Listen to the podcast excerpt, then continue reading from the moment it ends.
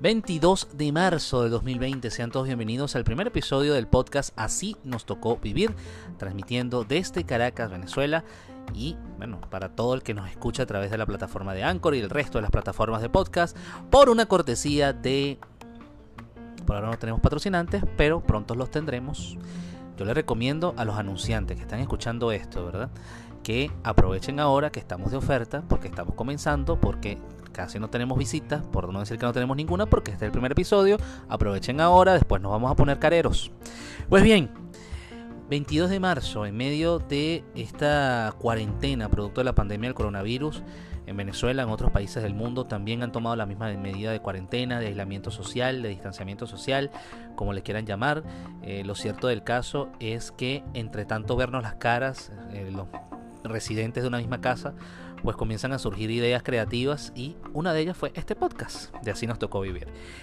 Bien, cuarentena, cuarentena, qué palabra tan complicada, ¿no? Pareciera que es una tarea bastante sencilla, pero a la vez se hace tan difícil, ¿no? Eh, uno cuando está generalmente en el trabajo piensa, ay, estuviese en mi casa, estuviese viendo Netflix, estuviese con mi novia, estuviese con mi esposa, eh, estuviese con la amante, con quien sea, pero estuviese fuera del trabajo, estuviese en un lugar metido en una cama descansando o no sé, tomando café en el mueble de la sala o algo por el estilo. Y cuando finalmente se nos cumple el sueño, realidad, eh, de la manera quizás más indeseada, a través de una pandemia, pero cuando se nos cumple el deseo de que, bueno, sí, vete, a tu casa, pues va, trabaja desde casa o haz tus labores desde casa, lo que sea, nos pesa la casa. Es increíble la cantidad de personas que han salido a la calle en estos días. O sea, yo no quiero de verdad, y Venezuela ha sido de los países que mejor ha llevado el tema de la cuarentena colectiva social. Me imagino por el temor de caer en un hospital de estos de Venezuela donde te contagia de cualquier cosa en tiempos normales, imagínense ahorita, ¿no? Pero en otros países, o sea, la cosa de verdad es eh, abismal. O sea, en Argentina el desorden, el bochinche eh, es increíble. México recién ahorita, o sea, ahorita en la, recién en la tarde, de hoy 22 de marzo es que decretaron el cierre de los lugares de, los lugares digamos públicos, ¿no? Centros comerciales, cines, restaurantes, etcétera. Recién 22 de marzo es cuando el presidente López Obrador toma esta medida, o sea, Estamos hablando que en el mundo entero han reaccionado tarde y han reaccionado mal al tema de la cuarentena. En Venezuela, medianamente han hecho caso, de nuevo, hay, hay sus, razones, y sus factores. No quiere decir que Venezuela no sea un ciudadano ordenado en el, en el ámbito global, pero ciertamente se ha cumplido hasta cierto punto la cuarentena. Sin embargo, es abismal, o para mí es abismal, la cantidad de gente que todavía permanece en las calles. En Katia, en Petare. En lo de Petare es horrible. O sea, lo de Petare es otra, otra cosa. O sea, lo de Petare es espantoso, la cantidad de gente juntos unos con otros. Y la justificación es, es que, bueno, es que tienen que salir porque imagínate, si viven del día a día, ¿cómo hacen? Tienen que comprar la comida para poder sobrevivir. Bueno, ¿y cómo van a sobrevivir si les da coronavirus? Pregunto yo. O sea, no es peor morirte del coronavirus en lugar de estar en lugar de tomar las medidas de previsión lógicas, que sería, oye, si tú ves un gentío, te asomas por la ventana y ves un gentío en tu cuadra, en tu calle, quédate en tu casa, ¿verdad? Eh, no sé, compren un horario que no sea habitual, eh, manda una sola persona, no te vayas con los niños. Ayer vi por, pasando por el frente de mi casa a dos señoras con dos niños. Y tú dices, Dios mío santo, ¿para dónde van esas, esas dos señoras con los dos niños? ¿ah? pudiéndose quedar una con los dos niños y salir una de ellas nada más.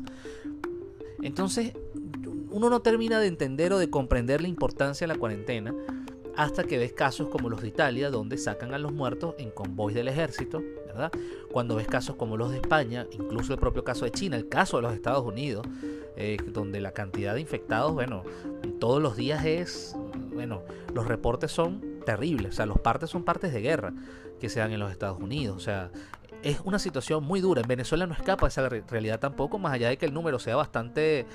Em, yo no sé cómo, cómo decirlo, pero en todo caso sigue siendo un número bastante bajo de infectados. Tenemos 77 hasta hoy, 22 de marzo que estoy grabando este podcast, eh, tenemos 77 infectados, por ahora no tenemos ningún fallecido afortunadamente. Eh, indistintamente de que hayan 77 infectados, sabemos que el coronavirus se contagia muy rápido, que la cadena de contacto es muy complicado pararla y que la cuarentena hasta ahora, lamentablemente o afortunadamente, como lo quieran ver, es el único medio eficaz para cortar, eh, para cortar, cortar los contagios, la cadena de contagios. Entonces es difícil determinar en este momento ciertamente cuántos casos hay porque la verificación también ha sido un proceso lento. ¿okay? En Venezuela también se arrancó tarde en el tema de detección del coronavirus. Entonces uno no entiende, o yo no entiendo, honestamente, qué hace la gente en la calle. O sea, no, bueno, es que yo trabajo en la calle, imagínate, yo vendo cosas en la calle, entonces si no salgo, ¿de qué, de qué vivo? ¿Y a quién le estás vendiendo en la calle? Cuéntame más. O sea, cuéntame, explícame a quién le estás vendiendo, qué estás vendiendo, cómo lo estás vendiendo. Porque si eres un vendedor de tostón, ¿verdad? De las bolsitas estas que te, dicen que dicen las abuelas y las mamás de uno que tiene tuberculosis, ¿verdad? Que es tuberculosis en bolsa, ¿verdad? Con tostón. Si eres vendedor de tostón, ¿a quién le estás vendiendo los tostones? Que no hay nadie en las calles. O por lo menos no hay la misma influencia de personas que antes. Se supone que ahorita las personas que deberían estar en la calle son médicos, militares, que dudo mucho se vayan a comer un tostón. No sé. Capaz les pegue el hambre, pero dudo mucho, ¿verdad? Que vayan a estarse comiendo un tostón. Entonces, ¿usted qué hace en la calle? Cuénteme. ¿A qué va usted a la calle mañana lunes, por ejemplo? Que estoy seguro que van a estar full los autobuses, ¿verdad? Los que están saliendo. Va a estar full el metro. Que el, metro ya en días normales es foco de infección de cualquier cosa. Te puede pegar hasta un SIDA en el metro. Hasta un herpes te puede dar en el metro, sin darte cuenta. Te pueden pegar de todo. Imagínense en estos tiempos de coronavirus. Entonces, de verdad, ¿dónde está la parte de que te quedes en tu casa que no se entiende? O sea, que es difícil de entender. Habiendo tantas actividades que hacer en la casa. Por ejemplo, dormir. Dormir es lo más placentero del mundo. Todo el mundo se queja de que no tiene tiempo para dormir. No es que dormí poco. Tres horas, cuatro horas nada más, porque eh, imagínate, ocupado, no puedo y tal. Bueno, no tienes todo el tiempo del mundo para dormir. ¿Qué hace que no estás durmiendo? Los literatos balurdos estos que dicen, no vale, yo es que yo leo libros, lo que pasa es que ahora no tengo tiempo para leer libros. Tienes todo el tiempo ahora para leer libros. Léete aunque sea el principito. Léete aunque sea el principito, no pasa nada. ¿Mm? Tienes tiempo para leer, tienes tiempo para compartir con la familia, con los hijos. ¿ah? Esos papás que entregan a sus hijos a las 7 de la mañana a la maestra, los pasan a buscar a las 5 de la tarde, ¿verdad? Después que han agotado a la maestra, al profesor de natación, al profesor de fútbol, a todo el mundo, ¿verdad? Después que jodió a, todo medio colegio, vienes tú y lo recoges a las 6 de la tarde, lo pones frente a una pantalla y te olvidas de él hasta las 9 de la noche que le das el beso de buenas noches. Bueno, ahora tienes la oportunidad de compartir con tu hijo. ¿Por qué no lo estás haciendo sin vergüenza? O sea, cuéntame más de por qué no lo estás haciendo. ¿Mm? ¿Por qué no lo haces? ¿Por qué no compartir en pareja? Yo sé que lo de compartir en pareja es complicado. Yo lo sé. Yo lo sé, yo lo entiendo. Compartir en pareja puede ser difícil. Hay un momento en el que te cansas, hay un momento en el que quieres matar a la pareja, hay otro en el que quieres hacerle el amor a tu pareja. Pasa en todas las parejas, no pasa nada. Bueno, pero vivan esa montaña rusa de emociones juntos. Probablemente salgan más fortalecidos del coronavirus. O salgan separados, pero será bueno saberlo y enterarse de eso. Pero la única forma de enterarte es que compartas. Si no compartes, no te enteras. ¿Entiendes? Entonces te convendría saber si tus parejas sale más fortalecida el coronavirus o no, pero para eso tienes que compartir con tu pareja. Aprovechen las relaciones familiares, estrechen vínculos entre ustedes, no sé, jueguen Monopolio, jueguen Poker. Ay, por cierto, yo tengo un juego de Monopolio, deberíamos jugar Monopolio. Estoy aprovechando que está mi novia aquí al lado supervisando el podcast justamente, y la parte del segmento anterior fue patrocinado por ella. El Monopolio, podemos jugar Monopolio. O sea, podemos hacer muchísimas cosas en la casa. ¿Por qué no te quedas en tu casa? Es la pregunta. O sea, ¿qué te pica de tu casa? O sea, eres tan infeliz que no eres feliz dentro de tus cuatro paredes. ¿ah? No eres feliz dentro de tu cuarto. ¿ah? Tenemos internet, tenemos, bueno, medianamente, pues lo, que Cantv nos deja tener internet. Por cierto, sí, este podcast también patrocinado por Cantv y su señal de ABA. Por, por ahora sigue grabando. Aquí esto está excelente, full señal. Tenemos Cantv, tenemos ABA, tenemos Netflix. ¿Ah? Con nuestras cuentas robadas, gracias a nuestros amigos que emigraron. Porque eso sí, algo que ha conseguido de verdad la migración venezolana es que todos podamos tener Netflix en Venezuela por supuesto, cuentas robadas, pero bueno, cuentas al fin. Eso es lo de menos. Lo importante es que tenemos Netflix, tenemos DirecTV, tenemos televisión por cable. O sea, no entiendo. O sea, ¿cuál, cuál es la necesidad imperiosa de salir? No, de verdad no, no lo veo. Honestamente no lo veo. Yo mismo tengo que comprar un desodorante porque ya se me agotaron los tres desodorantes que tenía, ¿verdad? Mi reserva de desodorante. Y dije, ¿para qué voy a comprar desodorante si no salgo? Bueno, me echo jabón y listo, pues. Y ya está. O, un día no me echo jabón y aprovecho ese día y me le escapo a mi novia, pues me voy para la sala, me, permanezco alejado de ella, ese día no la abrazo. En fin, señores, herramientas hay, formas hay de soportar la cuarentena. Y si no, bueno, pregunten a nosotros que estamos haciendo podcast por todas partes. En fin, eso es un poco de lo que quería hablar en este primer episodio. Y la recomendación, de verdad, en serio, hablando así en serio de esto, tenemos, señores, que tomar en serio el tema de la cuarentena. Es la única forma de verdad de parar el contagio del coronavirus. No existe otra. Por lo menos no se ha inventado todavía otra forma de frenar el tema del coronavirus y ya se está detectando casos en personas jóvenes. Yo, no, yo mismo echaba broma diciendo, bueno, yo tengo 33 años, no pasa nada, voy a cumplir 34 en unas semanas, ¿verdad? En medio de la cuarentena, gracias. Em, voy a cumplir 34 años, no me va a pasar nada, pero estoy en zona de riesgo. No, no, si estoy en, ya todo el mundo está en zona de riesgo. Ya todos estamos en zonas de riesgo y de nuevo el nivel de contagio es muy rápido, es un virus muy agresivo y debemos cuidarnos, señores. Y la manera de cuidarnos nosotros y de cuidar a los demás, que es lo más importante, porque la parranda de responsables que salen no saben que no solamente se contagian ellos, sino que contagian a los demás, es precisamente quedándonos en nuestra casa y no delegando esa responsabilidad en nadie más. Es momento de hacer una pausa en el podcast de Así nos tocó vivir y enseguida regresamos.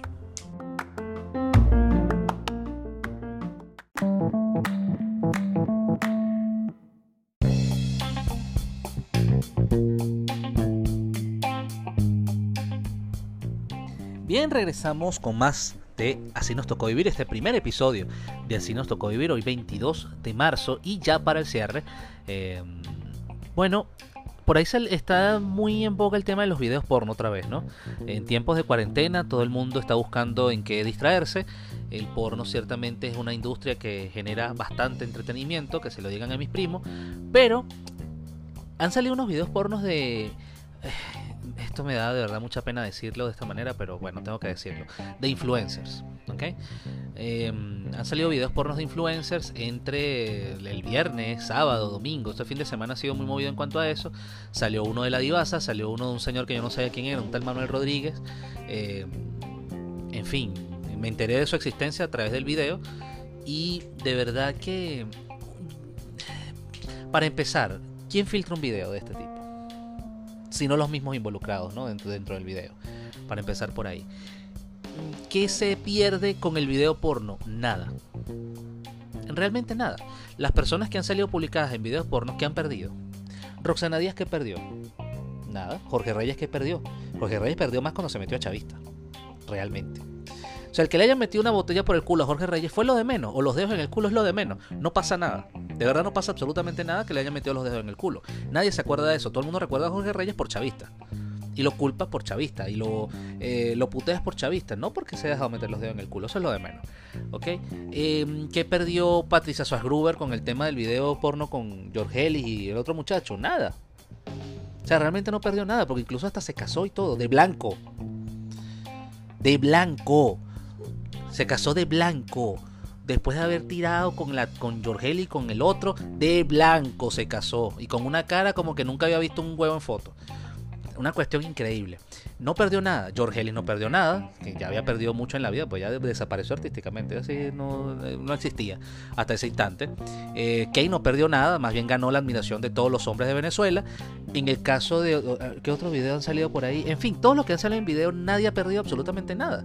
Al contrario, salen beneficiados del tema del video porque se hacen más famosos. Entonces a mí no me vengan a echar cuentos de que no se filtró el video, ay, yo no quería, ay, Dios mío, qué pena, cómo me van a ver en esta. Este, no, o sea, no, no, no nos creen tan inocentes, honestamente. O sea, lamentablemente caemos en la trampa porque, bueno, el morbo. O sea, el morbo como tal vende muchísimo. Y es, es una industria muy grande. No, no hablo del, del morbo del porno precisamente, o del, morbo sexual precisamente hablando, sino del morbo simplemente de ver a una persona hacer algo que, oye, Mm, algo inusual, ¿no? Algo inusitado, algo que está fuera de lo común, digámoslo así, eso genera morbo. Entonces, ciertamente, eh, a mí nadie me va a venir a echar cuenta. Ese video lo filtraron ellos mismos, o sea. Y se hicieron famosos, y ya está, pues. Y, la Divasa ahora va a ser más famoso todavía. Este. Ni hablar, por supuesto, del tema Manuel Rodríguez, que ya, ya hoy por lo menos nosotros lo conocimos hoy. Finalmente Manuel Rodríguez. No sabíamos quién era. Me, dijeron, no, es un influencer. ¿Y ¿A quién influencia? A mí no. Ni a nadie que yo conozca influencia Manuel Rodríguez. Pero para, ahí está. Su nivel de influencia aumentó precisamente por el video porno. Entonces, de verdad, de verdad, eh, es un tema como para abordarlo con muchísimo más tiempo. Pero no quería dejar pasar este primer episodio y rematar, digamos, este podcast con el mensaje del tema de los videos porno. No nos engañen con los videos porno. Sabemos que son ustedes mismos. Pues hasta acá el primer episodio de Así nos tocó vivir. Muchísimas gracias por la sintonía y espéranos en próximos episodios. Si la cuarentena continúa, créanme que van a haber muchísimos más episodios porque así nos tocó vivir.